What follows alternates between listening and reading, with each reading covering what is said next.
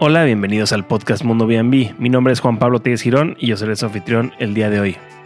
En el capítulo de hoy tenemos el placer de contar con tres invitados muy especiales. El abogado Andoni Álvarez de Isla Business Group, el abogado Alejandro Góngora y de regreso en el podcast Manuel Lozano, fundador de APAR y Expo Renta Vacacional. En este episodio vamos a tocar temas bastante importantes que están en boca de todos. Vamos a abordar cómo funciona la regulación de SATQ en Quintana Roo, y el terrorismo fiscal que están manejando contra nosotros.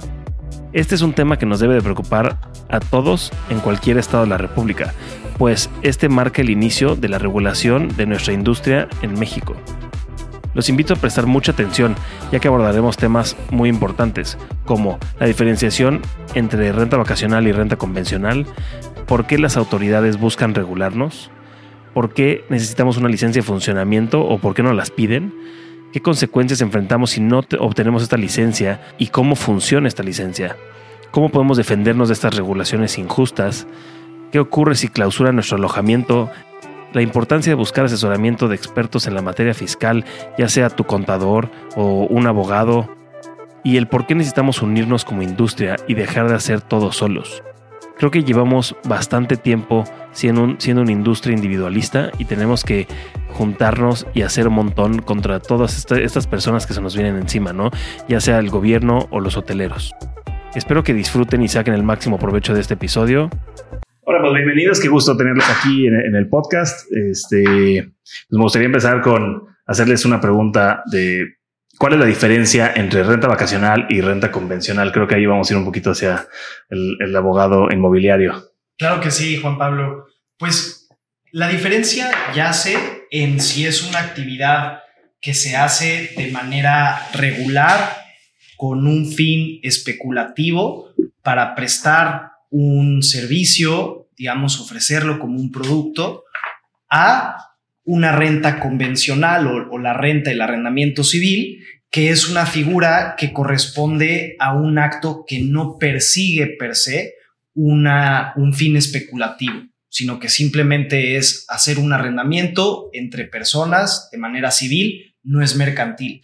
Y ahí es donde empezamos a ver la diferencia con el fin que persigue el, inmueble que está siendo arrendado, que está sujeto a esta, eh, digamos, facultad de uso temporal. Si lo estamos haciendo como tu casa, vas a vivir en ella seis meses, un año, o si lo estás haciendo para ofrecer un servicio de eh, hotelería, hospedaje y entras en diferentes modalidades como es la renta vacacional y este, el contrato de hospedaje. Ah, pero aquí, aquí, hay algo que, me molesta a mí un poquito, yo que ya llevo tiempo en la renta vacacional, es que según yo, y yo no, soy, yo no soy abogado, yo no tengo idea, este, ante, ante la ley, la renta vacacional y la renta convencional no tendrían que tener una diferencia, ¿no? Este, e, eso es lo que, lo que yo supongo. Entonces aquí hablamos un poquito del tema que ha estado en boca de todos estas últimas semanas, de, las nuevas regulaciones este, del SAT, del SATQ, eh, y, que quieren que tengamos una licencia de funcionamiento, ¿no? Entonces, otra vez, yo retomando que según la ley no, no hay una distinción entre renta vacacional y renta convencional, este, o sea, o sea ¿qué podemos hacer nosotros ahí para defendernos un poquito de estas nuevas regulaciones? Pues mira, una de las herramientas más poderosas que tiene el derecho mexicano a favor de la garantía de, nuestros derechos es el juicio de amparo. Cuando una ley está hecha de una manera incorrecta, ya sea porque no persigue el propósito, no logra el resultado para el cual se hizo, o no tiene un criterio legal eh, que, que la sustente, podemos nosotros accionar un juicio de amparo para poner esa eh, norma en suspensión, que sea estudiada por eh, el Poder Judicial, por un magistrado, y finalmente que determinen si esa norma efectivamente cuenta con los elementos para que la letra de la ley sea legítima, sea justa, o si no, poder quitar eh, la aplicación de la ley, digamos, quitarnos del supuesto de aplicación y eh, hacerlo de manera legal, ¿no? Ya habría una orden de un juez, que es cuando se otorga el amparo, que suspende la aplicación de esa norma en específico, en el caso en específico. Entonces, lo que estamos viendo aquí es que estamos en una etapa muy temprana, es cuando la autoridad a nivel estatal, a niveles municipales, a nivel federal, están tomando nuevas posturas regulatorias en torno a la industria que se ha creado eh, de la renta vacacional y consideremos, yo digo, eh, vivo y conozco un poco más de cerca el mercado de Tulum. Tulum pasó de tener una mayoría de cuartos hoteleros y algunos Airbnbs y algunas propiedades en, en una renta temporal al inicio a hoy tienes casi tres veces más cuartos en eh, plataformas como Airbnb y Booking que hotelería, ¿no? Entonces, hemos visto cómo se ha desarrollado esta actividad de la renta vacacional a un nivel industrial y las leyes normalmente van eh, atrasadas, van, van después de la innovación. Entonces, ya hubo esta innovación industrial, ya hay esta, este nuevo mercado y apenas la autoridad está entendiendo cómo es que puede llegar a fiscalizar esta actividad, ojalá para el bien del usuario, eh, y obtener un impuesto que pueda destinar a mejorar los servicios y el contexto en el que se desarrollan estos negocios. Sin embargo, pues la realidad que vemos es que la implementación de esta norma ha sido muy punitiva, a pesar de que es una cuestión mercantil, esto pues a veces ha derivado a, una actitud de parte de la autoridad eh, que, fiscaliza muy agresiva al momento de aplicarlo, donde no se han dado más que plazos muy eh, mínimos de, gracia para que la población, eh, digamos, el, mercado de operadores que están administrando propiedades o propietarios que están dando su propiedad en renta, puedan eh, abordar esta nueva regulación, como lo hemos visto en, otras industrias, ¿no? O sea, aquí lo que sorprende a veces es en la forma, más que en el fondo, eh, porque en la forma ha sido muy agresiva la manera en la que han llegado a clausurar eh, sin, sin, seguir todos los, pues, todos los protocolos que debería la autoridad de seguir al momento de hacer un acercamiento que afecte la propiedad de, una persona, ¿no? Claro. Bueno, este, y, sobre todo que ha sido bastante reciente y fue, y fue de un día al otro, ¿no? Y la mayoría de la gente que han clausurado dicen que no, que no han tenido un acercamiento previo a, estas clausuras. Y ahí es eh, donde vemos mucho esta eh, deficiencia en el sistema jurídico mexicano, donde en vez de tener una apertura de la autoridad que eduque primero a la población, que facilite herramientas, que haga caravanas de trámites, para que toda esta industria que se ha venido desarrollando en los últimos 10 años desde que está Airbnb en el Caribe y en México pueda ponerse al día, están llegando de la noche a la mañana y tratándolo como si fueras un criminal, ¿no? O sea, ni siquiera te respetan las garantías de proceso de, decirte, oye, eh, te dejo un acta de aviso primero y preséntate a, ver que tus documentos estén en forma, sino que se están yendo directamente a la consecuencia y pareciera que están jugando a ser juez y parte. Y eso es lo preocupante. Bueno, y, y, además creo que tienes un punto muy, muy importante y esto lo vimos hace un mes con, con Pablo Arnaiz, que fue un abogado fiscalista que tuve en el, el, podcast, que justo la información que hay para nosotros, simples mortales que no somos abogados, es, es, es mínima, ¿no? Y si tú te acercas al SATQ, tío, la gente que te atiende en ventanilla tampoco tiene ni idea de lo que te estás hablando. O sea, te dicen, no, te tienes que registrar y si no hay una multa, y, pero ¿por qué? ¿Y, y, qué se hace? ¿Cuál es el proceso? Pues, ahí está en, la, en, internet, aquí no sabemos. ¿No? Entonces, pues me gustaría este, entender un poquito de, de, de ustedes que, que, igual y, tío, ahorita hablaste del tema de, de una de las de las posibles maneras en las que vamos a defender podría ser el amparo.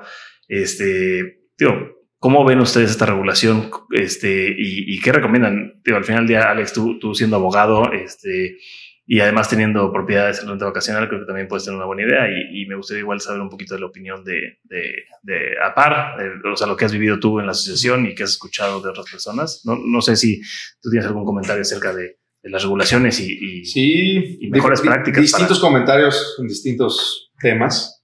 Eh, primero, hay unas partes donde sí tengo que estar de acuerdo con la autoridad, nada más que no estoy de acuerdo, como decía Andoni, en las formas en las que lo hacen, ¿no? Pero la autoridad necesita y el fin principal es que ellos quieren recaudar, ¿no? Nosotros, al estar como eh, host o como clientes, ya nos estamos quedando en un Airbnb, ya sea rentemos o tengamos un Airbnb, cualquiera de las opciones anteriores nos vuelve una actividad comercial, que es como empezó el tema de la plática de que, oye, ¿será cuál es la diferencia entre una renta fija y una renta vacacional? Bueno, alguna vez recuerdo mi primera clase de derecho de 17 años, mi profesor nos dijo, oye, cuando tú vendes un coche, pues tú puedes vender tu coche y no significa que seas un vendedor de coches. Pero si todos los meses y todos los días estás vendiendo tu coche, entonces ya no estás vendiendo tu coche, ya estás incurriendo en una actividad comercial y esa línea gris transparente entre que si lo eres y no lo eres es muy importante tenerla en cuenta, ¿no? Y así lo marca el Código de Comercio. Entonces ahora, vamos a suponer que todavía esta parte todavía no está legislada aquí, ¿no? Pero vamos a tomar ese principio. Entonces, pues yo de repente, pues agarro una casa, le hago 25 cuartos y tengo un mini hotelito. Entonces, realmente yo ya no soy un host de Airbnb porque solamente tengo 25 cuartos. Yo, en teoría, ya debería de tener y debería estar regularizado como persona física, como persona moral, debería estar dado de alta en Hacienda, debería tener mis documentos. Si tengo gente entrando a limpiar, tiene que estar de alta en el IMSS y entonces ya soy una microempresa, soy una pyme, ¿no? Lamentablemente, pues bueno, los mexicanos estamos acostumbrados a que muchas veces tardamos en dar de alta al personal, tardamos en ponernos de acuerdo con el fisco, no hay citas en el SAT, te quieren mandar a seis meses para sacar tu cita. Entonces nosotros le echamos la culpa a ellos, ellos a nosotros, pero al fin y al cabo, en el Estado, por ejemplo, ellos tienen que recaudar. Claro. Ellos no van a poder atacar o llegar con los visitadores que tienen a todos los Airbnbs que existen. No sé, Manuel, si nos puede decir cuántos Airbnbs hay en Quintana Roo. Y, te, y seguro te doy un número muy cercano a cuántos visitadores del SATQ puede llegar a ver. Para que veas cómo, si lo multiplicamos, puede ser que tarden años en llegar a todos, ¿no? Entonces, ¿cuál es la idea y a qué voy con esto? ¿Qué es lo que iban a querer hacer? Yo lo haría, ¿no? Si fuera director del SATQ. Ubíquenme propiedades, ubíquenme esto, ubíquenme lo otro, y no importa que lo hagamos fuera de la ley, vamos a tocar las puertas. ¿Por qué?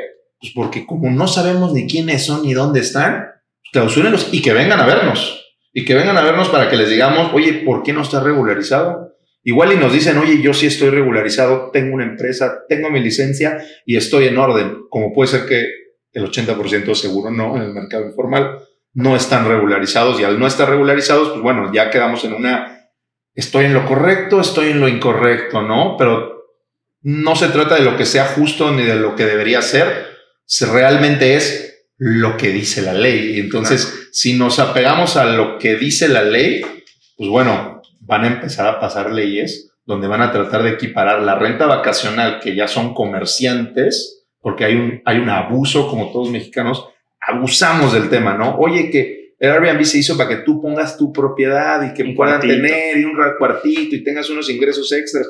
Y sí, me doy de alta en mi plataforma digital y me hacen mi retención de impuestos. Bueno, no, ese no es el caso. Administras Airbnb, tienes 100 Airbnbs, administras 100, 10 casas en la playa, 3 condominios, 40 departamentos en Tulum, 30 en playa. Bueno, tú ya tienes que hacer una empresa y hacer todo correctamente, ¿no? Tienes que pagar impuestos, tienes que pagar IMSS, tienes que pagar Seguro Social, tienes que pagar Infonavit, tienes que pagar impuestos sobre nómina, sobre esos colaboradores que tienes porque tú ya eres una pyme. Pero bueno, el otro lado de la moneda es el que solo tiene una casa ¿Tendré que hacer una empresa por eso? ¿Tendré que darme de alta para eso? Solo por estar en una plataforma. ¿Qué es la mayoría de las personas, ¿no, Manuel? O, sí, bueno, de México. Es correcto. La gran mayoría de las personas eh, eh, manejan unas, una, o sea, vaya, una o dos propiedades, no sé. Pero de decir, les puedo decir, por ejemplo, eh, una, una, una, estadística.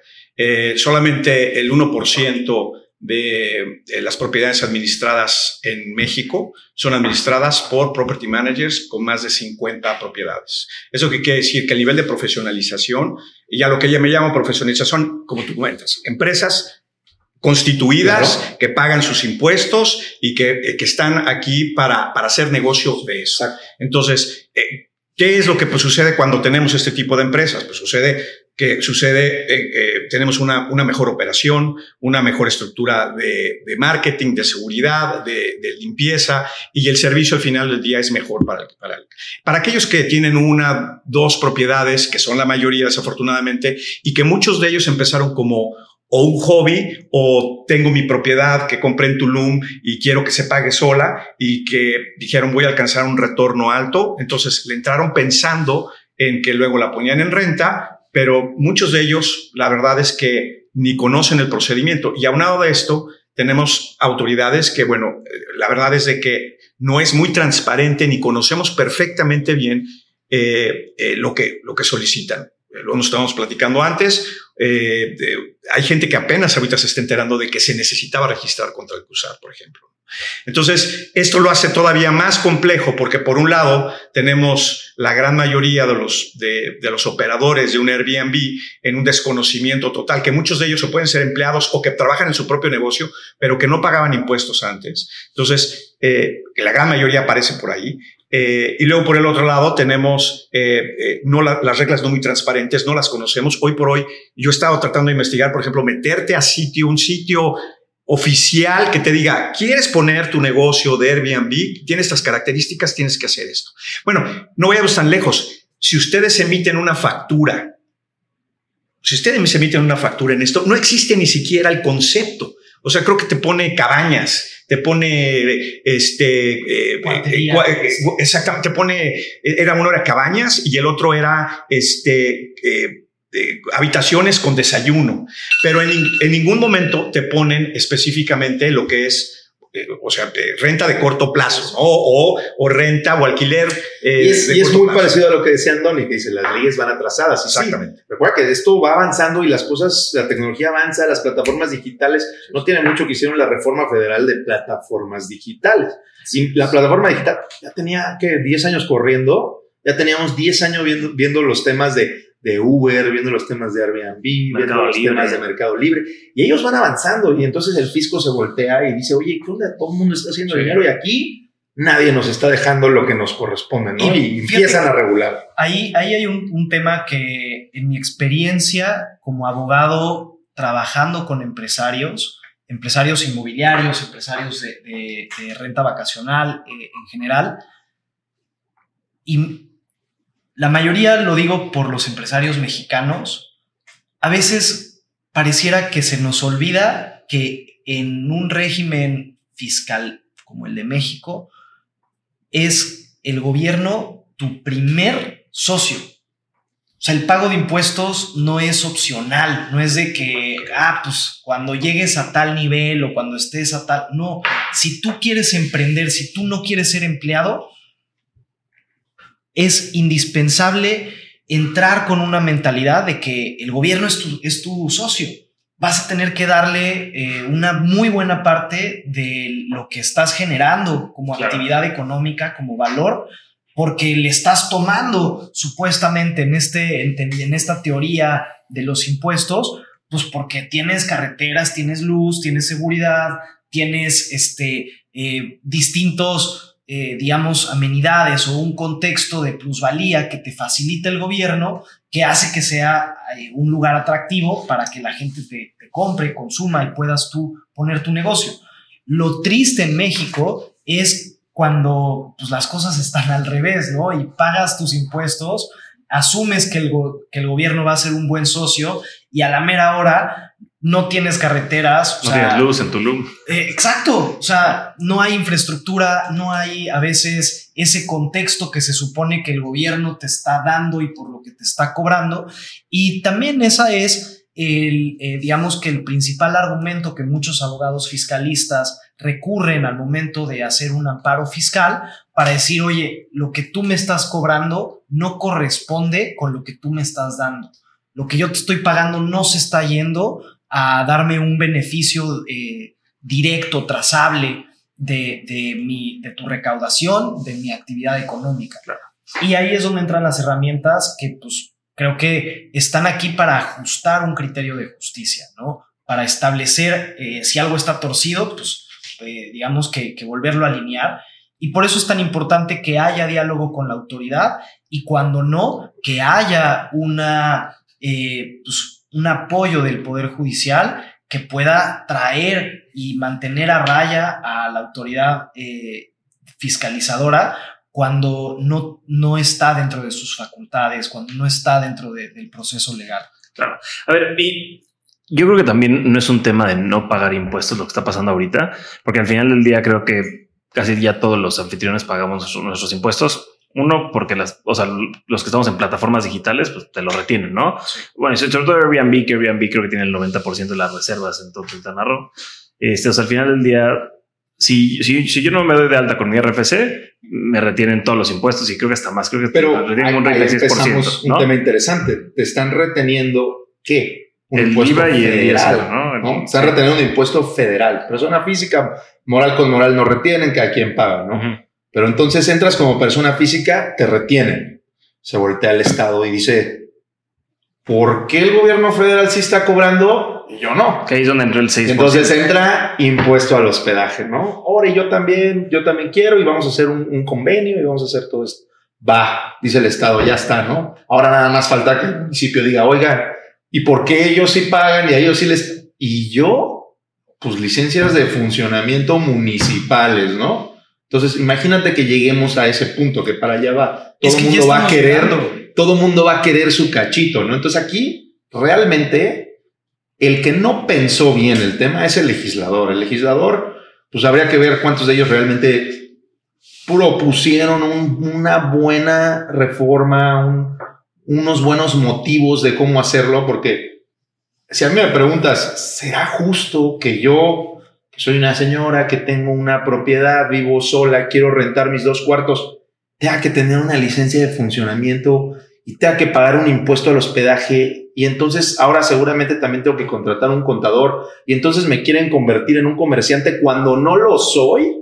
He ahí la diferencia y la distinción que debieron haber hecho, creo yo, y que no hicieron. ¿Por qué? Porque las leyes las hacen de forma general. Entonces, a ti que tienes una propiedad, te va a aplicar todo como tú que tienes 45 propiedades y 3 edificios, ¿no? Entonces, Pero ¿y cómo creo se que puede ahí defender esa señora? haber hecho. O sea, ¿cómo se puede defender esa señora? O sea, o sea, por- o sea, porque no estoy hablando de empresas de administración como la mía. Claro. O, de, o de empresarios que tienen 20 propiedades ellos mismos y ellos las llevan. O sea, estoy, o, sea, o sea, justo al final del día ese es el 1%, ¿no? O sea, el otro 99% Claro. que se dedica a la renta vacacional, que es la señora que tiene su cuarto y se lo renta a, a estudiantes, o la persona que heredó una casa y es, y es, su, y es su ingreso aparte. Ok. O, o- o- la esa ley, persona, ¿cómo se la ley de amparo, como dijo Andoni, que es un medio de defensa que tienen los contribuyentes Ujú. contra todo acto de autoridad que te puedan hacer, bueno, tiene también sus reglas de cuándo lo puedes interponer, cuántos días tienes de una nueva promulgación, porque tampoco ellos, la autoridad y los legisladores, qué van a tratar y qué van a hacer y qué han hecho todo este tiempo. Sacas una ley y si es inconstitucional, de todos modos la sacas Claro. la promueves y entonces todo el mundo la tiene que acatar, porque tú crees que el que te va a ir a clausurar un Airbnb entendió que la ley es inconstitucional o es como ellos los mandaron a clausurar, llegaron, clausuraron, que venga la persona a hablar y vamos a ver si tiene o no papeles. Entonces lo hacen muy eh, Pues ahí se va. Ah, Exacto, no sé, siento que por ahí va el tema. Pero sería bueno que supieran qué medios de defensa pueden interponer, pero vamos a ser realistas. O sea, al final del día se va a lograr. ¿Quién va a interponer un Sí, amparo? Porque tienes, ¿cuánto porcentaje es? El 99%, casi todos, que tienen una propiedad o dos. No, bueno, sí, calcúlale 98%. Imagínate que yo no, tengo o sea, dos propiedades y tengo que interponer un amparo. Va a salir más caro que cerrar Entonces no lo van a hacer. Entonces ese punto lo gana el legislador y lo gana eh, la administración pública. Y lo saben y lo tienen contemplado y dicen vamos a hacer esto y de todos modos no nos lo van a, a bloquear, ¿no? Sí. Pero puede ser que el que tiene un edificio con 64 Airbnbs, puede ser que a él, él sea un buen cliente y que él sea un, y que, que se quiera poner un poquito listo. Y él sí tiene acceso a los medios de defensa y los va a poder interponer. Bueno, y sobre todo, por ejemplo, en ese caso, los, hay, hay muchos, ahorita lo que tú comentabas, de mucho extranjero que viene a invertir, pues hay compañías eh, de property management en México que son, que cotizan en bolsa en los Estados Claro. Unidos. Y yo estoy seguro que esas compañías están operando al 100% legales con todas las licencias en México. No, no, imposible contemplar a una compañía que cotiza en bolsa en Estados Unidos que no está haciendo eso. Entonces, a lo que yo voy, si vienen los extranjeros, están viendo el potencial y crean este tipo de, de propiedades y que están cumpliendo con todas las reglas, es importante que en este negocio, los que estamos en este negocio y que estamos eh, creciendo y empezando a ver el potencial, pues también tengamos que cumplir con las reglas. El único problema es que es eso, hay, hay abusos y, y, no sabemos cómo enfrentar estos abusos. Ahora, yo lo separaría también en dos cosas. Eh, eh, por un lado, si vemos el Código Civil, pues el código, hasta donde tengo entendido, te permite el arrendamiento de tu propiedad. No, haces, no, no hace ninguna diferencia si es de largo plazo o de corto plazo, por lo menos ahí. Entonces, ahí yo creo que este, de entrada pues tenemos algo ganado, pero yo creo que es trabajar con las autoridades porque también es mi, es mi percepción que hasta el momento han sido presionadas y empujadas por la industria hotelera. Y entonces, al estar presionadas por la industria hotelera y empujadas, pues obviamente tienen que redactar leyes y propuestas bajo las, en las rodillas. Entonces, es importante en algún momento sentarnos con ellos y poder hablar sobre este tema y empezar, y, y, lejos de hablar de cuestiones de, de, de, amparos que son muy, muy viables, pero yo creo que viendo hacia el futuro, tenemos que sentarnos con ellos y sobre todo, inclusive, redactar posibles leyes con ellos, en donde puedan entender los beneficios que tiene la renta vacacional, el alquiler de corto plazo en las localidades, en las comunidades, cómo se distribuye este, este dinero.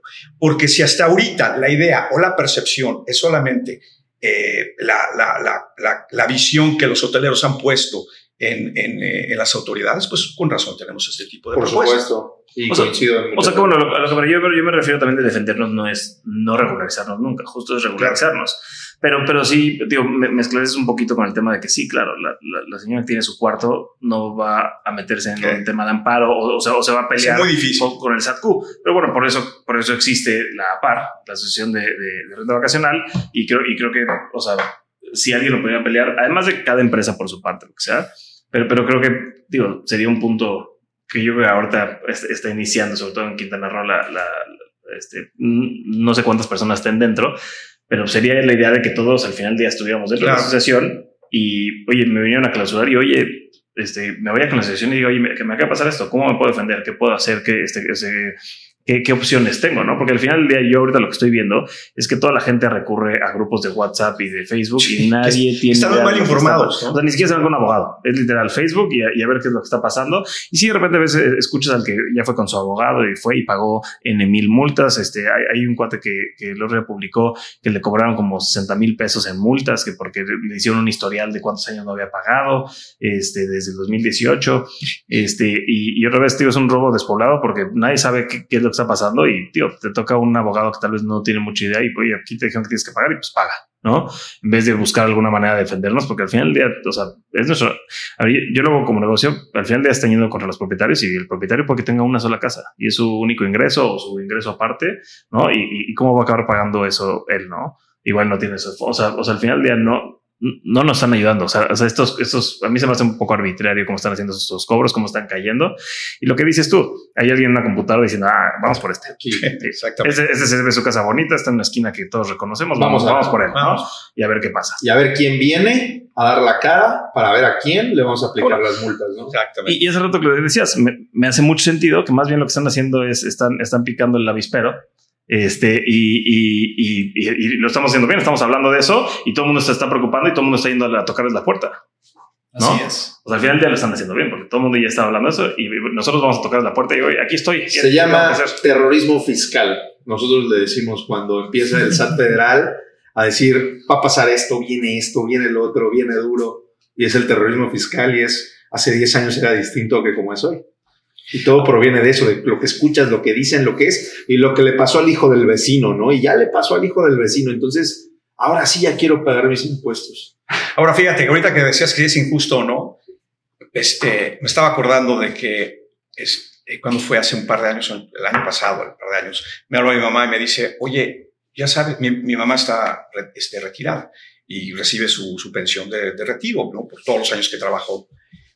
Pues ahora ya le van a cobrar impuestos sobre sobre su retiro. No se puede, eso es inconstitucional. Y eso está pasando en la ciudad Y hay un artículo, no estoy seguro cuál es, en el tema de ley pues, sobre la renta de los exentos, y que dice pensiones, coma, haberes, coma, y todo eso va exento de impuestos. Y entonces eh, me, me, llama a mí para preguntarme qué opino. Le digo, habla con un abogado. Le dijeron algo, algo similar. Pero ¿cuánta gente no termina yendo sí, y dándose sí. de alta, viejitos que nunca, vaya, este, pues que ya no, no ni siquiera, que, que, han dejado de trabajar años y ahora se tienen que, o sea, que llegaron, presentaron toda su información, pues es que es lo que yo siempre he dicho. O sea, o sea, al final del día el SAT, si tú llegas y le dices, oye, me, me dijeron que tengo que pagar eso sí, claro, 10 mil sí, pesos, claro. el SAT va a decir, claro. Sí, claro, sí, muy bien, gracias, gracias, sí, buen sí. ciudadano, y este, te dan tu. No, y ni te dice buen ciudadano, te a Hasta te preguntan cuál es el concepto, nomás para que lo ponga aquí en su nota. Sí, ¿no? Sí, sí desafortunadamente. Sí, y, y fíjate que eh, hace, a, hace unos momentos decía que el empresario mexicano a veces no se da cuenta que el gobierno es su socio, ¿no? Cuando empieza en especial en, en esquemas no regulados o poco regulados, muy innovadores. Pero también esto, eh, no lo puedo decir tal cual, sin, sin no traer a colación lo siguiente. El gobierno es un mal socio y actúa de mala fe. La mayoría de las veces el gobierno, cuando está en este tipo de situación adversarial, uh -huh. que debería de ser un pago de impuestos normal, pero se convierte casi en un tema penal, ¿no? Con, con implicaciones que a partir de las últimas reformas, pues ya la materia fiscal puede derivar en, en juicios criminales. Y lo que digo es, tú eres inocente hasta que se te pruebe lo contrario. Entonces, cuando llegan estas intenciones de parte de la autoridad, de lo que sea, pues lo primero que tienes que hacer es no confrontar directamente, no, no tomar como si fuera un buen socio al que le abres la puerta, le abres los libros, le dices, oye, mira, aquí está todo lo que estamos haciendo y demás, sino tomarlo como lo que es un adversario. El fisco está yendo en contra tuya, posiblemente con fundamentos legales eh, injustos que carecen de esa legitimidad y desde ahí empezar, ok, Oye, llegaste, vamos a ver, eh, señora autoridad. Y así como lo dice Andoni, mira, ahorita piensa mal y acertarás, ¿no? ¿Sí? Así me decían, se me ocurre, mira, imagínate que lleguen, el SATQ y el SAT federal tienen convenios de coordinación donde el SAT federal le permite al SAT de Quintana Roo poder cobrar impuestos federales y al mismo tiempo él va cuidando sus impuestos estatales, ¿no? Entonces imagínate que tenemos una casa en administración o un edificio en administración de temas de Airbnb en la playa, ¿no? Y nosotros tenemos una empresa con la cual hacemos un contrato con el dueño o diferentes dueños y empezamos a administrar las propiedades en las plataformas digitales. Llegan y nos clausuran. Cuando nos clausuran, vamos a suponer que nos puede clausurar el SATQ o nos puede clausurar el municipio. Entonces, lo que quieren es ir, ver quién va a ir a dar la cara. Y cuando llegues a dar la cara, ¿qué es lo primero que te van a pedir? ¿Quién eres? ¿Qué empresa eres? ¿De dónde vienes? ¿Y a quién le hago la multa? ¿No? Porque no tienen ni la menor idea. Ellos tienen acceso al RPP, claro. que es el registro público de la propiedad. Y ellos pueden ver quién es el dueño de la propiedad, pero ni siquiera se van a tomar la molestia de checarlo. Ellos prefieren llegar, clausurar y vamos a ver quién se acerca. Y nos llegamos, Juan Pablo y yo, y les decimos, sí, mira, nosotros tenemos todo en orden. Nuestra empresa se creó hace cinco años, tenemos un contrato de administración, nosotros hacemos todo bien. Aquí está nuestra constancia de situación fiscal, estamos dados de alta para poder brindar estos servicios de plataformas digitales. Ya les diste tu RFC, ya les diste tu nombre. ¿Qué va a pasar en dos años? Pues en dos años te puede llegar y te van a caer ahora, pero vía tributaria te van a caer a través de una revisión de gabinete, te van a caer a través de una revisión de una visita domiciliaria, perdón, y entonces ahora sí, ya saben tu RPC, ya saben quién eres, hace cuántos años existen, y ahora sí te van a pedir, enséñame todo. Y ahí es donde creo que, pues ahora sí que como colegas, como abogados, lo que siempre se nos ha enseñado como la, el, el primer, eh, la primera recomendación a un cliente es no digas nada llega la autoridad, te va a hacer algo, no digas nada, porque pareciera que es como si la autoridad te está poniendo una, una trampa de miel, ¿no? Está diciendo, no, pues tú acércate a resolver. No, no, no. O sea, date cuenta que ahí lo están haciendo en tu contra, no en tu beneficio. Entonces, lo primero que tienes que hacer es hablar a un abogado para que con asesoría legal puedas defender tus derechos como contribuyente, defender tu propiedad y tu patrimonio, tu forma de vida, y a partir de ahí responderle a la autoridad. Sí, claro. Porque si no caes eh, eh, en, en esa previsión legal, la autoridad va a abusar del poder que tiene como lo ha hecho. O sea, ahorita tenemos historias que nos han compartido este, de clausuras que, que se hacen donde pues, ni siquiera avisan, este, que hoy normalmente si llega la autoridad, primero te, te, busca y te deja un aviso, oye, ¿está tal persona? Sí, ah, bueno, pues por favor, que dígale que regreso mañana a tal hora y te, te sigue en un proceso que tiene la intención de que tú no estés en un estado de indefensión, en un estado sin defensa. Y aquí es lo que, lo que yo te diría, la primera recomendación, independientemente si tienes 60 Airbnb, si eres una empresa o si tienes el cuarto, cuarto de tu departamento este, en renta, háblale a un abogado. Si tú estás en una condición donde ya te está buscando el fisco, donde ya te clausuraron o algo, o tú quieres ponerte al día, lo primero que tienes que hacer es hablar con un abogado para entender cuáles son tus derechos, cuáles son las obligaciones que tienes que cumplir y a partir de ahí, con un criterio eh, legal claro, ver hacia dónde vas a actuar, si hacia un amparo y puede ojo, ser eh, colectivo. Aunque todos hagan lo mismo en las rentas vacacionales, cada caso puede ser completamente distinto. Sí. Entonces, eso es bien importante tenerlo en cuenta. No es de que ya lo resolví así con este, lo vamos a hacer igual con el otro. No, no, no. Cada cosita puede ser diferente porque no sabemos si en el momento que llegó la autoridad pues, fue el IMSS, ¿no? Que llegó al edificio y entonces ahora sí contó empleados, vio cuántos eran.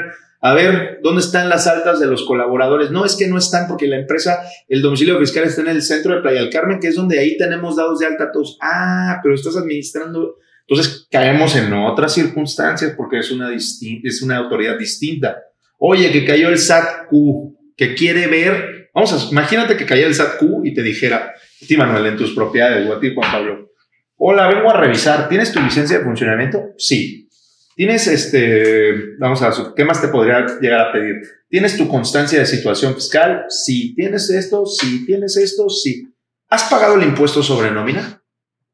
Que le dices, sí, sí lo he pagado, ¿no? Tú tienes tu oficina en el centro y estás administrando un edificio en la zona hotelera. Oye, de este edificio en particular, ¿tienes tu constancia de situación fiscal o es lo mismo que lo del centro? Tu respuesta puede ser A o B. ¿Es este? Necesito una constancia de este. ¿Es el de allá? Pues tiene que haber una sucursal aquí para poder tener todo legal. Cumples con esos criterios. Bueno, lo mismo es con el IMSS, lo mismo es con el impuesto sobre nómina. Y ahora llegan y te dice el SATQ, ¿me podrías proporcionar tu comprobante de impuesto al hospedaje? ¿Tus retenciones? ¿Qué te da Airbnb de retención del 6% del impuesto al hospedaje?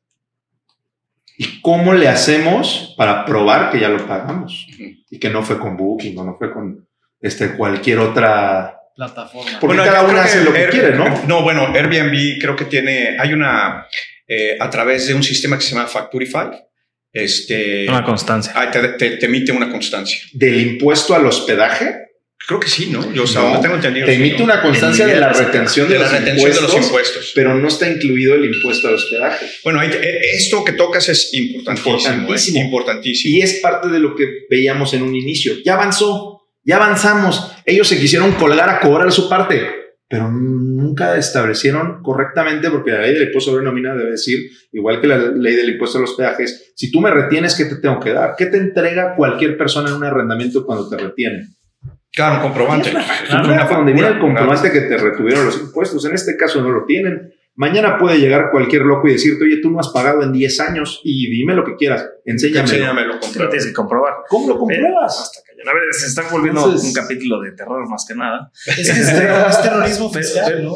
Pero, o sea, a ver, es que están hablando demasiadas cosas que te digo, o sea, igual eso, en mi, en mi caso, lo ve mi socio, este, tenemos a, a- a los, a los fiscalistas, Pero, o sea, una persona común que escuche esto, o sea. Sí, claro, se va a asustar. No, no, a Pero ver, bueno. cierro mi Airbnb mañana. O sea, o sea, o sea, o sea, o sea, ¿qué, qué- Bueno, vamos a contar más Yo historias me de imagino, oye, pero A mí me gustaría llegar más. directo a un tema de Ahorita yo- de dominio y de... Yo creo que lo que comentas ahorita, si no viene en este, eh, en este tema del Factorify, que, que honestamente yo pensaba que estaban, lo estaban descargando ahí, yo creo que sí debe haber un tema en donde entonces eh, eh, nosotros como anfitriones os pidamos ese comprobante directamente a, Airbnb. a- a Airbnb. Exactamente. Ahora, el, que eh, tiene que estar en apego a las leyes mexicanas Es del correcto. estado de Quintana Roo, porque no nos pueden mandar cualquier cosa.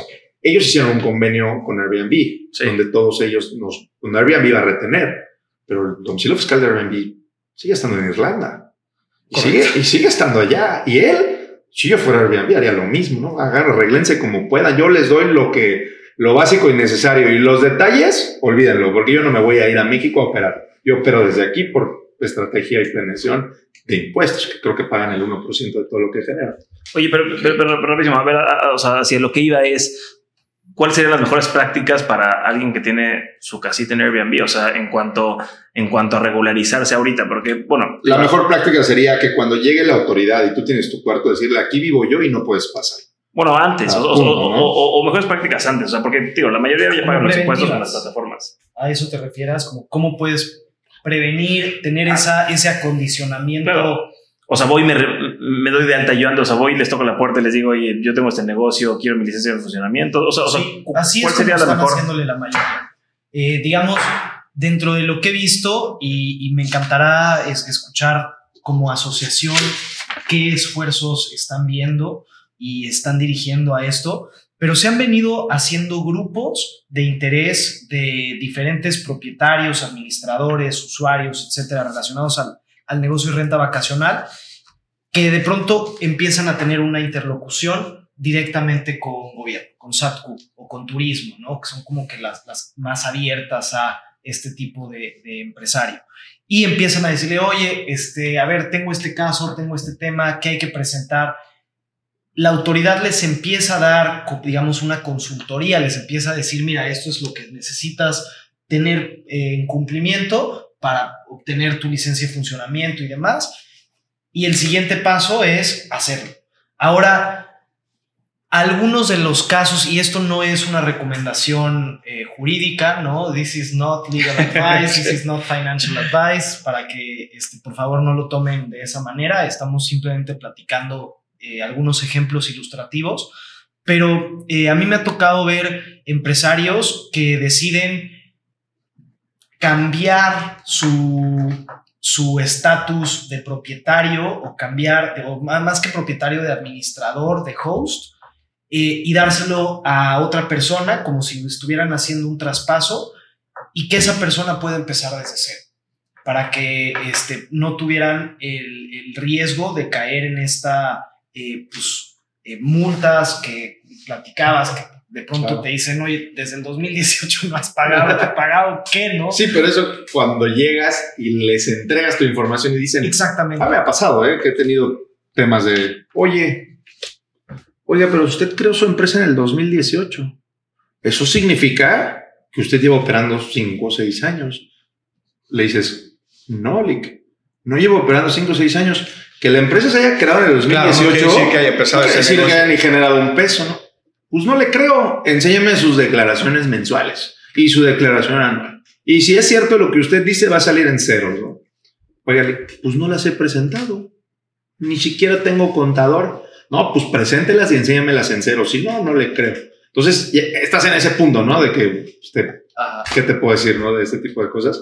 Pero pasa, pasa y son cosas que pasan y no las vamos a poder evitar. Mira, ¿qué están pidiendo ahorita para las licencias de funcionamiento? Sí, ¿Y ¿Qué es lo que quieren? Dicen, eso. el documento publicado en el periódico oficial del Estado, la información que se debe enviar a más tardar el día 10 del mes, es decir, la lista de quienes ponen en renta uno o varios espacios deberá de tener nombre, denominación o razón social, RFC, domicilio en el que se prestan los servicios de hospedaje y licencia de funcionamiento por cada domicilio registrado. Entonces, lo que quieren tener es una base de datos y una información completa para poder saber ¿A ¿Qué quién está cobrarle? pasando? ¿A quién le cobro? Este ya lo tengo registrado, este no. Y luego se van a aventar dos años de ir de uno en uno a ver que hayas cumplido con todo. Entonces, pues en parte y parte no. Pues a mí me preguntas qué hacer, pues yo les diría, ahorita nada. O sea, yo prefiero y tengo más la teoría de que si eres una persona con uno o con dos, pues no hagas nada. La verdad es que no hagas nada. Espérate a que te caigan y vemos qué hacemos y lo resolvemos. O sea, ¿qué, qué Pero hace? si tienes 10 Empieza a, a buscar a un abogado. eso no sí. hagas nada con el SAT, pero sí, sí ten esa llamada si no la has tenido antes con un contador, con un abogado y decirle, oye, hazme un diagnóstico. ¿En qué, en qué condición estoy? Eso es lo primero. Definitivamente no vayas directamente a la autoridad si no estás bien asesorado antes.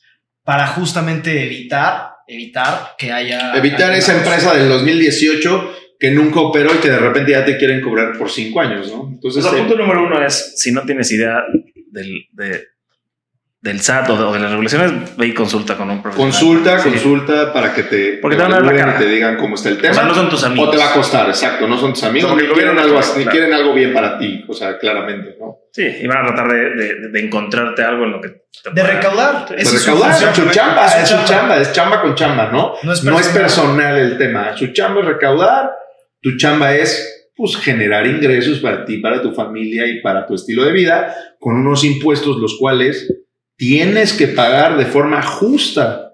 Pero cuando empieces de que tengo multa, multa, multa, multa, y además ahora tengo que pagar impuestos, y además ahora tengo la- las retenciones que ya estoy pagando un sobreexceso de retenciones, y ahora tengo esto, pues bueno, el resultado va a ser que vas a cerrar tu Airbnb, que Ahora, no es ¿cuál- lo que queremos. ¿Cuánto vale? ¿Cuánto cuesta la- la- la- el darte de alta? Darte alta es gratuito. Gratuito. ¿Y las multas? Podrían llegar a ser dependiendo la multa que te pongan.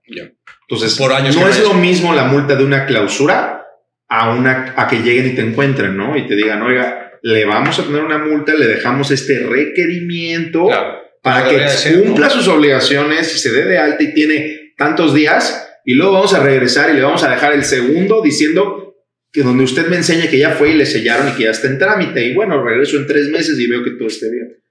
Esa podría ser una opción, pero no es llegar, no hay nadie, pues bueno, pues clausuro, me ahorro los tres requerimientos y me ahorro las tres cosas, no tienes nada, doy por hecho. ¿Quién firmó? No había nadie, se clausura y entonces ellos toman, se aprovechan tal vez de un parrafito de la ley donde, pues si llegaste y no había nadie, entonces tienes la facultad de hacer tu requerimiento y como no lo puedes entregar, pues no había que y lo clausuramos. Pero todo tiene un proceso, creo que hay procesos para la clausura. Pues sí, es un desmadre, es un desmadre. Yo Es que no está todo, todo de cabeza. Y yo creo que está desde, desde, desde mi punto de vista, está desde, por eso yo mencionaba lo, lo del Código Civil, porque desde ahí...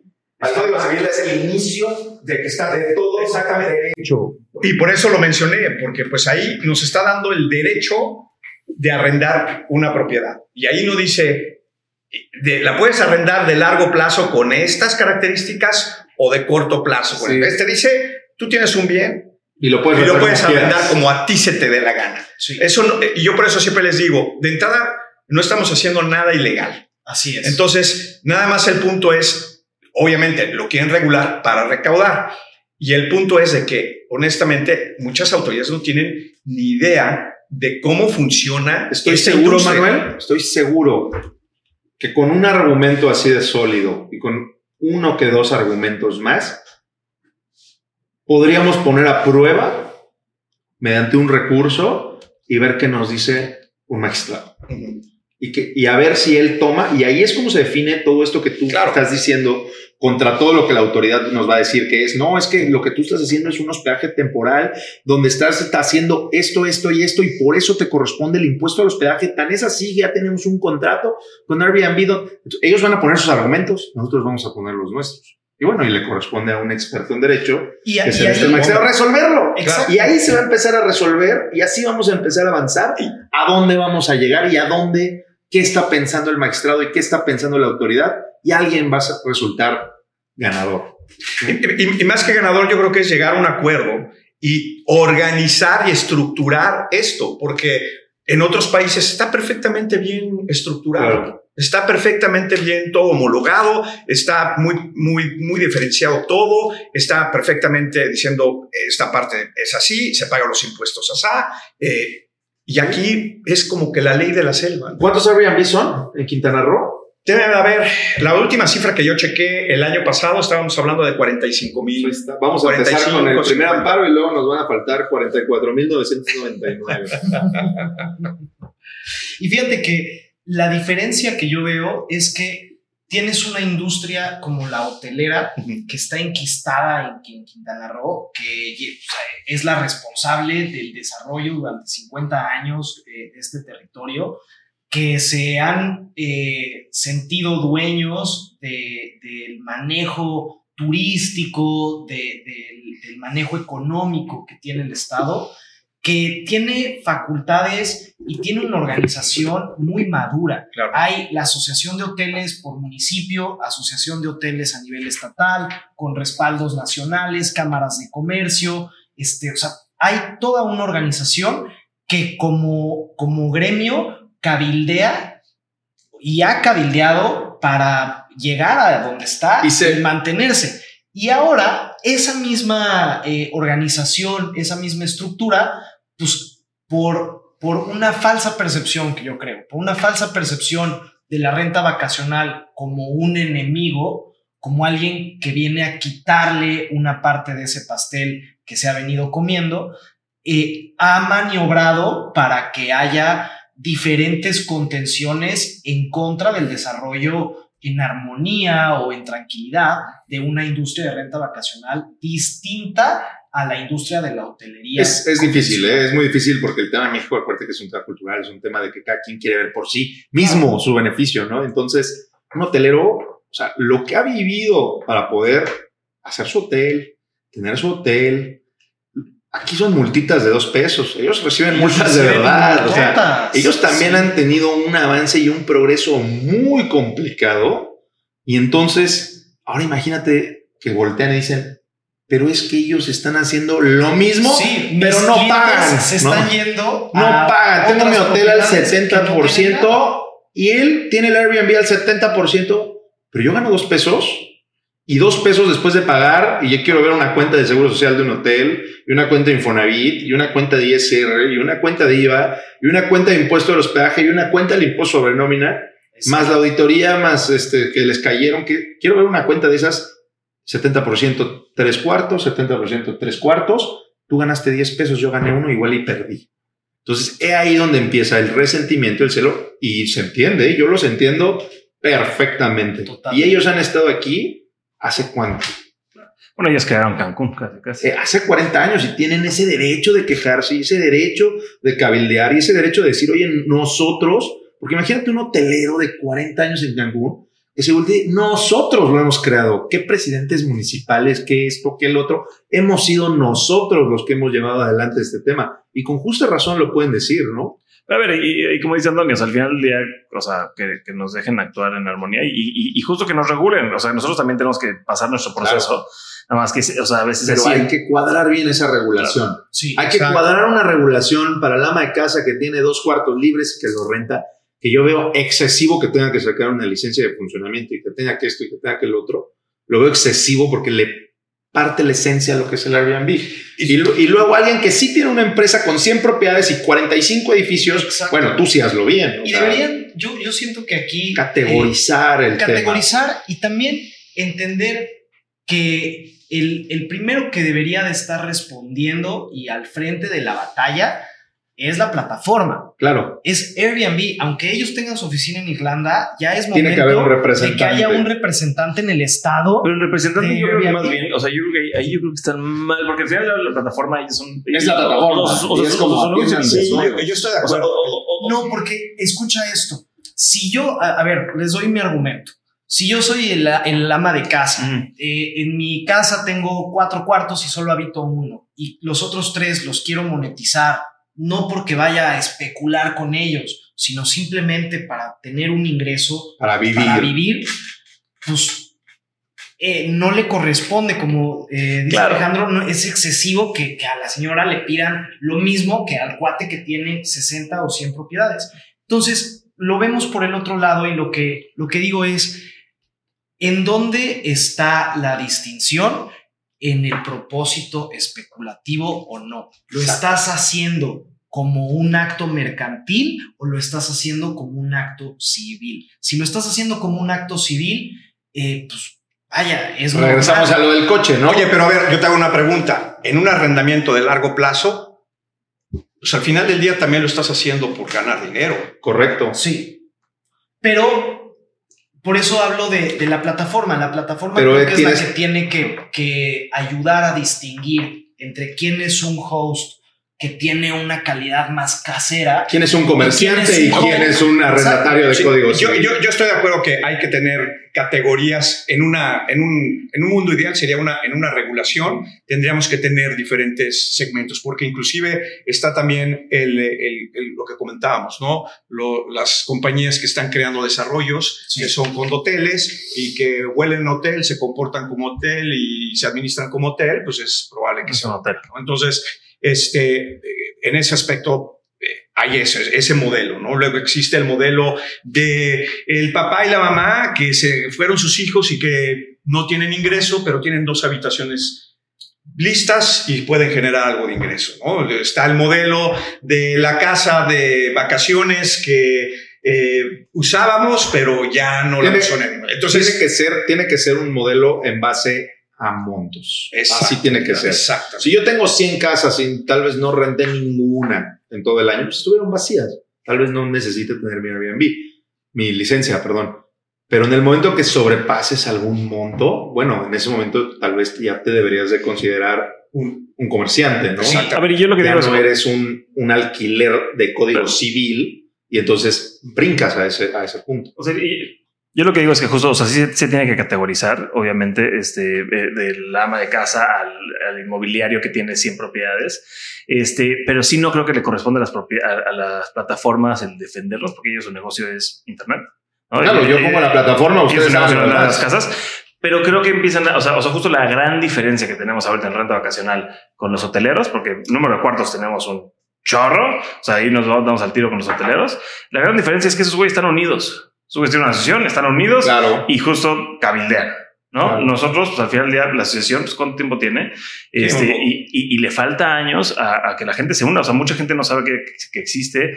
Y otra vez, re- regreso al ejemplo. La, la mayoría de la gente recurre a Facebook y a, y a WhatsApp para saber qué pasa con su negocio. Y porque es un negocio. O sea, tengas una casa, lo que al final del día es tu negocio porque generas dinerito de ahí, ¿no? Sí. Es, entonces, no, no tenemos a, a- a quién recurrir. O sea, yo que empezaste hace siete años y, y empezó este negocio sin saber, a ciegas, me hubiera encantado tener un lugar en el que pueda ir a tocar la puerta de una asociación con más profesionales y decir, oye, Oigan. me está pasando esto. ¿Qué puedo hacer? ¿Qué me recomiendan? O, ah, ¿sabes qué? Nos está pasando a varios. Hay que juntarnos, hay que hacer un frente y, y- y hay, que ir a, hay que ir a hablar con el SAT, hay que ir a hablar con Sectura, hay que ir, o sea, hay que ir a tocar puertas porque ya somos un montón de gente. Y somos un chorro, o sea, 45, sí, creo que son como 45 mil Airbnbs en todo Quintana Roo, ¿no? sí. Y bueno, todo México son un buen. O sea, ima- imagínate todos unidos. Ya no eres la ama de casa que tienes un cuarto. Eres una asociación que, que, que puedes ir a decir, oye, güey, ¿sabes qué te estás pasando? Claro. Sí, porque de lo contrario, ¿qué es lo que, qué es lo que veo? Eh, que vamos a, a tener un futuro en el que la gente no va a querer eh, salir en plataformas. Va, van a seguir buscando eh, nuevas formas en las que no tengan que seguir ese registro y mantenerse en la informalidad como tantos mexicanos que soportan la economía al día de hoy. Cuando tú les cortas el oxígeno, pues lo primero que dicen es, pues, ¿sabes qué? Yo me salgo de este juego. Si yo estaba ganando en una plataforma por tener mi propiedad X y ese X me lo estás, o sea, lo primero es, es la percepción emocional. Me van a clausurar, me van a eh, quitar el negocio, van a venir a checarme este, mi empresa, mis impuestos, me van a querer meter en un problema. No, hombre, pues sabes qué, olvídate, yo ya no me salgo de Airbnb, Airbnb va a empezar a tener menos eh, hosts, menos es. propiedades y vamos a ver un- una desaceleración en el crecimiento de, de las plataformas y serán las plataformas medianas, pequeñas, nuevas, que no tienen esa, ese, ese mismo eh, ojo, esa misma atención, las que quizá capitalicen ese movimiento, o será un esquema, por ejemplo, como lo vemos en, en Facebook Marketplace, ¿no? Donde ya pues vas a ofrecerlo tú, no va a haber un intermediador como tal y por lo tanto vas a estar aún más en la informalidad para que la autoridad no tenga ni cómo rastrearte. Porque pues, la privacidad del domicilio es inviolable, ninguna autoridad sin un mandamiento judicial puede entrar a ella. Eh, entonces, pues es mucho más fácil que tú te manejes por debajo del agua, fuera del radar, a, a esto. ¿Por qué? Porque así lo está haciendo el legislador y así lo está motivando la, autoridad ejecutiva. Si ellos tuvieran una visión a largo plazo, lejos de provocar lo que podría desestabilizar una plataforma o una industria de plataformas que se ha venido consolidando, podrían hacerlo. Y esto es un cambio de conciencia, es un cambio de actitud de formas empezando por tener más transparencia, más campañas de capacitación, más campañas de educación, acercarse a las asociaciones para que con convenios puedan ofrecer jornadas de regularización. O sea, el SAT, a mí me ha tocado en lo personal ver lo colapsado que está. Son historias de terror que llevan años repitiéndose. O sea, al principio lo entendía y decía, bueno, pues es la pandemia, no están, este, la infraestructura, tal pero ya pasó la pandemia y seguimos colapsados, ¿no?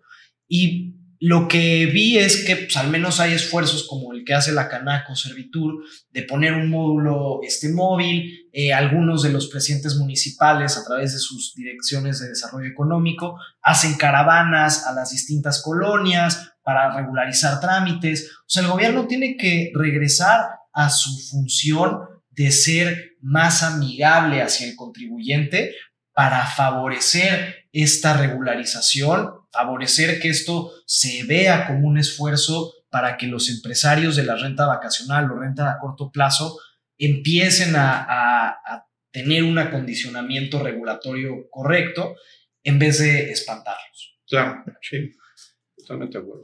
Oye, a ver, vamos a aterrizar un poquito este, los puntos y me gustaría eh, un poquito en, en, recomendaciones, ¿no? O sea, todo lo que platicamos ahorita, otra vez suena a película de terror de repente, este, pero también obviamente sí, sí, nos pintan un poquito un panorama de qué podemos hacer, ¿no? O sea, de que al final del día sí hay un caminito que se puede navegar y obviamente esto con, con asesoría, ¿no? O sea, creo que estamos en el punto en el que no lo podemos navegar solos como anfitriones de una sola propiedad o como, o, como, como empresarios. al final del día nos tenemos que asesorar yo creo que es el camino correcto.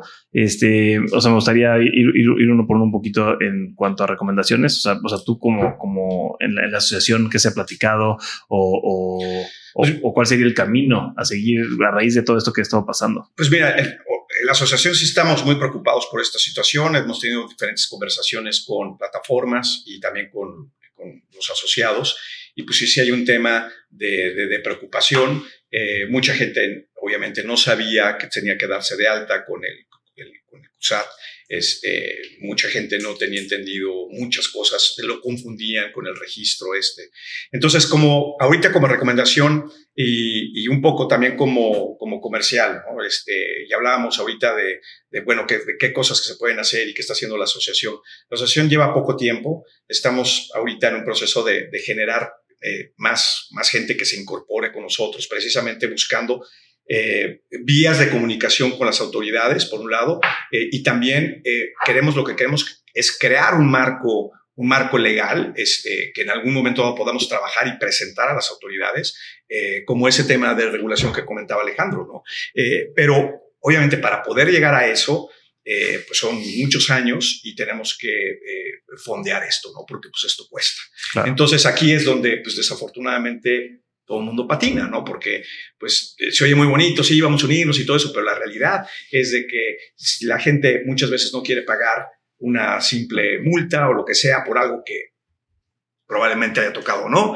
O una, una inclusive una multa de, de, ¿cómo se llama?, de tránsito, el meterse muchas veces a una asociación, eh, ¿para qué y qué? Y, muchas veces recibo llamadas o recibimos llamadas en donde nos preguntan, Oye, ¿y qué debemos hacer? Y como, oye, pues a ver, de entrada, ¿eres socio en esto? No, pues no soy.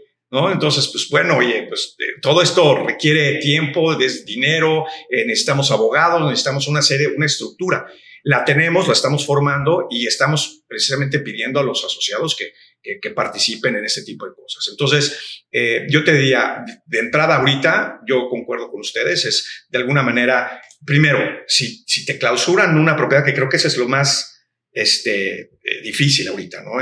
encontrarte con la situación de que, que, tengas y que te cuentes con tu casa totalmente clausurada, pues es definitivamente contactar a tu, a tu abogado, a tu contador, ver en qué estado estás y definitivamente este, no proporcionar ninguna información hasta que tengas tú la, la, la, película completa de lo que está pasando en tu caso. Porque, como bien comenta Alejandro, cada, cada persona y cada situación es totalmente diferente. ¿no?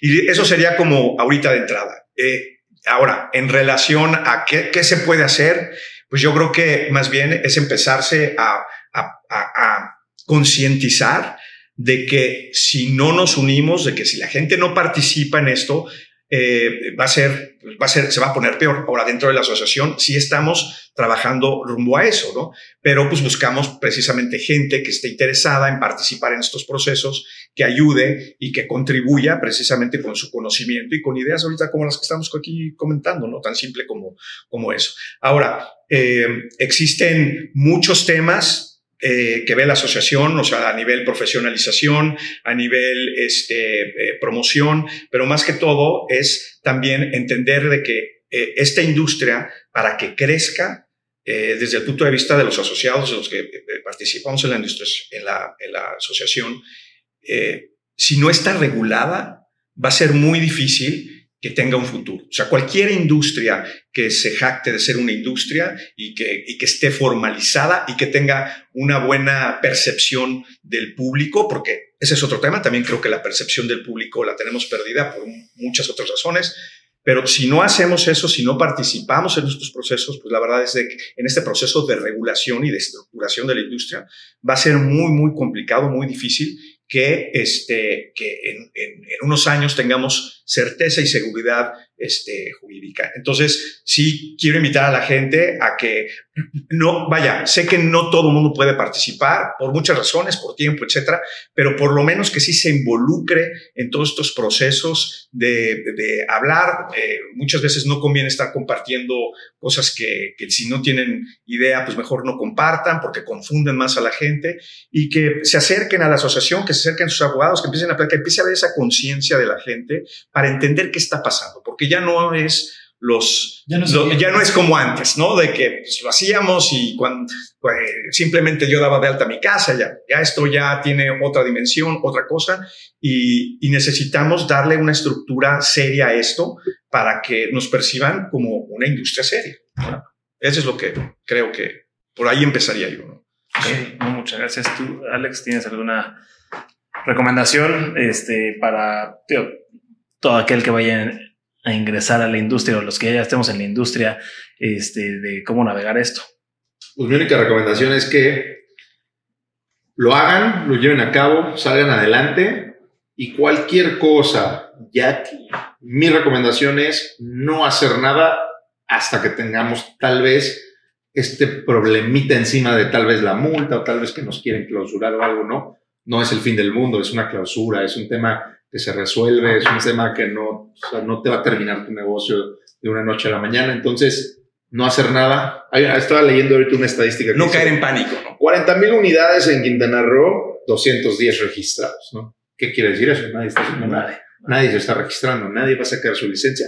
Yo creo que, pues mira, el SATQ tiene su cabeza, que ellos son un equipo, saben lo que quieren hacer, ¿no? Los hoteleros tienen su cabeza, saben lo que quieren hacer, se pueden organizar y planear bueno, en el tema del Airbnb, no hay organización, no hay planeación y eso nos vuelve o nos hace más débiles. Hasta que no se junten, vamos a ser siempre débiles. Y de uno en uno van a empezar a atacar de uno en uno. ¿Por qué? Porque no hay quien, oye, me clausuraron, ven, te ayudo. No existe, ¿no? O a este le pasó esto. Más bien, este es chisme y radio pasillo. Entonces, mi recomendación nada más es, cuando te pases y te llegara a pasar, antes de que llegues a tratar de arreglarlo a través de cualquier medio, pues asesórate, asesórate, márcanos, vamos a checar tu caso en particular antes de enseñar algo que no puedas luego decir, ya lo enseñé, ya no puedo hacer nada, ya lo vieron y ahora las multas Sí, son claro. el triple, ¿no? Entonces, tal vez es algo sencillo que se puede arreglar en un día y listo. Oye, y ahora que lo dices, algo que tenemos que, que tomar en cuenta, que a veces se nos pasa de la cabeza los que nos dedicamos a algo y, y empezamos a sentir este, estos ataques de alguna instancia de gobierno, que no somos la prioridad del SATQ tampoco. claro o, sea, no. o, sea, o, o- o sea, la cabeza del SATQ no se duerme pensando cómo me voy a fregar a estos cuates de, de renta Qué bueno que tocaste ese ¿no? punto. O, sea, al final del día no es contra nosotros, Sí, no es sí. este, la, la- la- porque a veces la- la- Es los periódicos lo hacen parecer. Es contra la competencia desleal que el Airbnb es en contra de los que lo hacen bien. Entonces, es la forma de tratar de ellos de decirnos, háganlo bien, háganlo bien, hagan lo que quieran, ¿no? Pero háganlo bien. O sea, por lo que me refiero ni siquiera eso. O sea, al final del día es, este, el SATQ está yendo por miles de tipos de negocios que, que, que- que son informales. O sea, o sea, Todo, o- todo. o sea, no, o sea, no estamos en su cabeza todos los días. Al final día, es recaudar y nosotros somos de la A a la Z una letra y nos toca recauden. Sí, es, que- es que ahorita que dijiste eso, lo de que hay 200 registrados, pues sí, tío, o sea, sí vienen en- encima de nosotros porque somos una industria dentro de los miles de negocios que ven, pero, pero no somos... Nos dejaron en paz mucho tiempo por el acuerdo que hicieron con Airbnb. Eso que quede clave. Cuando ellos vieron la magnitud de la plataforma y dijeron, hey, nosotros también queremos nuestro cachito, y lograron hacer ese acuerdo muy inteligente, no sé cómo lo lograron, y el que lo logró lo pensó muy bien, y fue que sea mediante retención. Listo, se acabó su problema, ellos tienen su parte, ahí lo debieron haber dejado morir, ¿no? Sí. Pero no, van por un poquito más. Claro. Pero bueno, y digo, nada más tocando ese punto, la verdad es de que sí, yo eh, considero que también las autoridades, autoridades están muy contentas porque si ustedes se ponen a, a- a ver, este Airbnb, de acuerdo a cifras, pues creo que perdón, el SAT recaudó, recaudo de Airbnb, pues alrededor de 4.600 4.600 millones de dólares. Entonces, nada más de IVA. Entonces, sí creo que por un lado están también contentos ahorita y, y sí tienen que hacer esto como parte de, pero pues es dinero que se encontraron en los últimos dos años, ¿no? O sea, realmente... Este, Que no maten a la... Exactamente. gallina en huevos de Entonces, la- pero es eso, es, es cómo, cómo le hacemos, cómo nos podemos Nos están- organizar. Nos están volviendo a los del Airbnb, a los administradores y a la industria. Eres un negocio más. Exactamente. Igual que todos, te la vas a batallar igual que todos. Igual que Y vas a tener problemas con todo y con empleados y con licencias y con... Y nos Sí. quieren poner igual que todos porque había estado muy bonito. La época El escenario ya estuvo pasó. muy bonito. Ya, Ya no es pasó. así, ya no es así. Claro. Eso es todo. Y, y por eso yo le digo a la gente que se tiene que profesionalizar. O sea, profesional, profesionalizar no significa el, el, el, ¿cómo se llama? Ay, pues voy a hacer las cosas, eh, eh, eh, vaya, eh, eh, by the- ba- eh, eh, con el libro, pero en cuanto a marketing y en cuanto a atención al cliente, no significa recibirlo y decirle, hola, ¿qué tal? ¿Cómo estás? Y no, lo, que significa realmente es, si quieres profesionalizar tu operación, tienes que ser, tiene que estar legalmente constituida, tiene que tener registros contables, tienes que tener sistemas, operaciones, tienes que obviamente tener un- una calidad en tu servicio, una calidad en el marketing. Es un conjunto de cosas y ese conjunto de cosas implica precisamente el tener todo, todos tus requisitos que te piden legalmente. Claro. Pues sí. Oye, y Andoni, tú qué, o sea, qué recomendaciones tienes, este, otra vez para. Pues primera recomendación, afíliense a la asociación. Eso, No, ok. o sea, la primera empieza por ahí, es la Sí. más fácil, no la piensen tres veces, afíliense ya. ¿Cuánto cuesta la afiliación? de- O sea, es vaya, si, si eres este, persona este, Física física, persona son 2.200 pesos anuales, 2.200. Y eso es solamente para pagar pues, el, el sitio en Internet, el asistente, cuestiones estructurales. ¿no? O sea, Y, y de ahí tenemos para Property Managers, creo que es de 4.000, 4.400. Y si eres empresa de Property Management, creo que son como 9.000 pesos, una cosa así.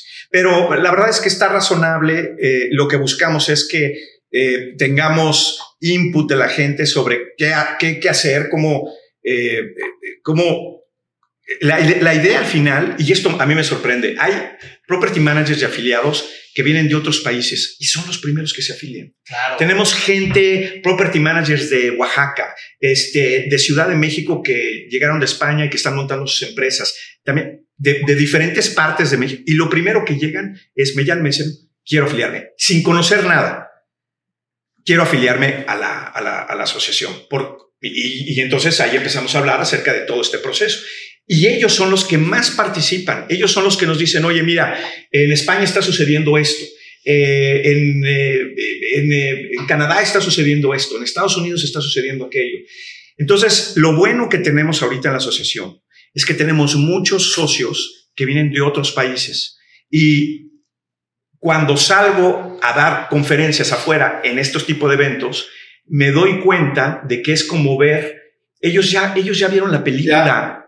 Entonces ellos si vienen y te dicen, mira, esto es lo que se viene. Entonces Te van a cobrar. te, va- te van a cobrar y te van a hacer. Entonces nada más me, me preguntan, ¿y ustedes ya tienen un marco legal? Es que no existe nada. Me dicen, mira, te voy a pasar el, de- o sea, nos pasan toda la información. Entonces precisamente como asociación lo que buscamos es estructurar esto ya con el conocimiento de lo que está pasando en otros países. Entonces esa es la idea. Así es. Entonces, eh, para mí, primer paso es afiliarte a, a una asociación, porque eso abre el panorama, te da un contexto, te da un respaldo. Eh, la segunda es, pues, asesórate, ah, busca un abogado que esté eh, especializado, que tenga conocimiento en el tema fiscal, en el tema administrativo, tema regulatorio, la, la licencia de funcionamiento. Es papeleo, pero es necesario. También hay que reconocer que como toda industria hay un riesgo y como abogados no solamente nos toca escuchar cuando la autoridad llega a la mala, también nos toca escuchar casos de terror que involucran fraudes, que involucran este, que, robos a casa habitación, que estaban en un Airbnb, que no estaban asegurados, que nadie responde. Entonces, pues estamos en, en una industria en pañales y es momento de, de ir madurando. Entonces, mi, mi recomendación es eh, asegurarse de tener ese acondicionamiento como empresa. Y eh, pues la otra eh, y última recomendación sería en torno a eh, pues enfocarse en dar un resultado, no, no enfocarse en el terror, sino enfocarse en el negocio, en, en hacer las cosas, primero hacerlas, después hacerlas bien y, ya finalmente, pues si te llegan a tocar la puerta, a dar la cara, a responder y siempre con el respaldo de un abogado para que pues, no, no vayas a caer en una cuestión donde te autoinculpes o simplemente por desconocimiento te puedan eh, poner en una situación que no es la correcta, este, que, que puede prestarse a un abuso por parte de la autoridad si tú no tienes ese respaldo, si tú no tienes esa claridad. Entonces, para mí es fundamental que cuenten con esa asesoría, ¿no? Bueno, pues perfecto. A ver, digo, creo que tenemos demasiados temas que, que van a quedar al aire, este, demasiada información que se puede tomar. Espero podamos tener un capítulo más adelante conforme vaya avanzando esta regulación y conforme vayan este, creciendo estos problemas o, o, estas situaciones. Este, pero les agradezco mucho el haber participado en el podcast. Espero tenerlos pronto otra vez. Y dejaré la información de, de, de todos abajo por si acaso se quieren comunicar en tío, otra vez, la asesoría legal. Creo que hace falta y sobre todo gente profesional que se dedica a la renta vacacional, ¿no? Entonces, este, voy a compartir todo aquí abajo y pues otra vez, muchísimas gracias por haber participado en el podcast. Espero tenerlos pronto otra vez. Nos vemos pronto. Nos vemos, Gracias, Juan pronto. Pablo. Un gustazo, Juan Pablo. Hasta luego. Con esto damos por terminado el capítulo de hoy. Sin duda, debemos abordar más temas como este en, futuros episodios y seguir invitando expertos en la materia para discutir el futuro de nuestra industria. Les recomiendo a todos estar atentos ya que estas regulaciones apenas comienzan en Quintana Roo y se extenderán rápidamente a lo largo de todo el país, comenzando en los estados más turísticos. Les pido a todos que se comuniquen con sus contadores o consulten con un abogado acerca de sus estrategias futuras en relación a las regulaciones. Es demasiado importante y quiero hacer mucho énfasis en esto, que vayan con un experto. No lo podemos hacer solos, necesitamos acercarnos a un experto. El mayor desafío es la falta de información por parte de los funcionarios públicos y nadie más va a velar por nuestro negocio más que nosotros mismos. Les agradezco mucho el que nos hayan escuchado y espero verlos en el próximo capítulo. En la descripción encontrarán la información sobre los entrevistados. Hasta luego.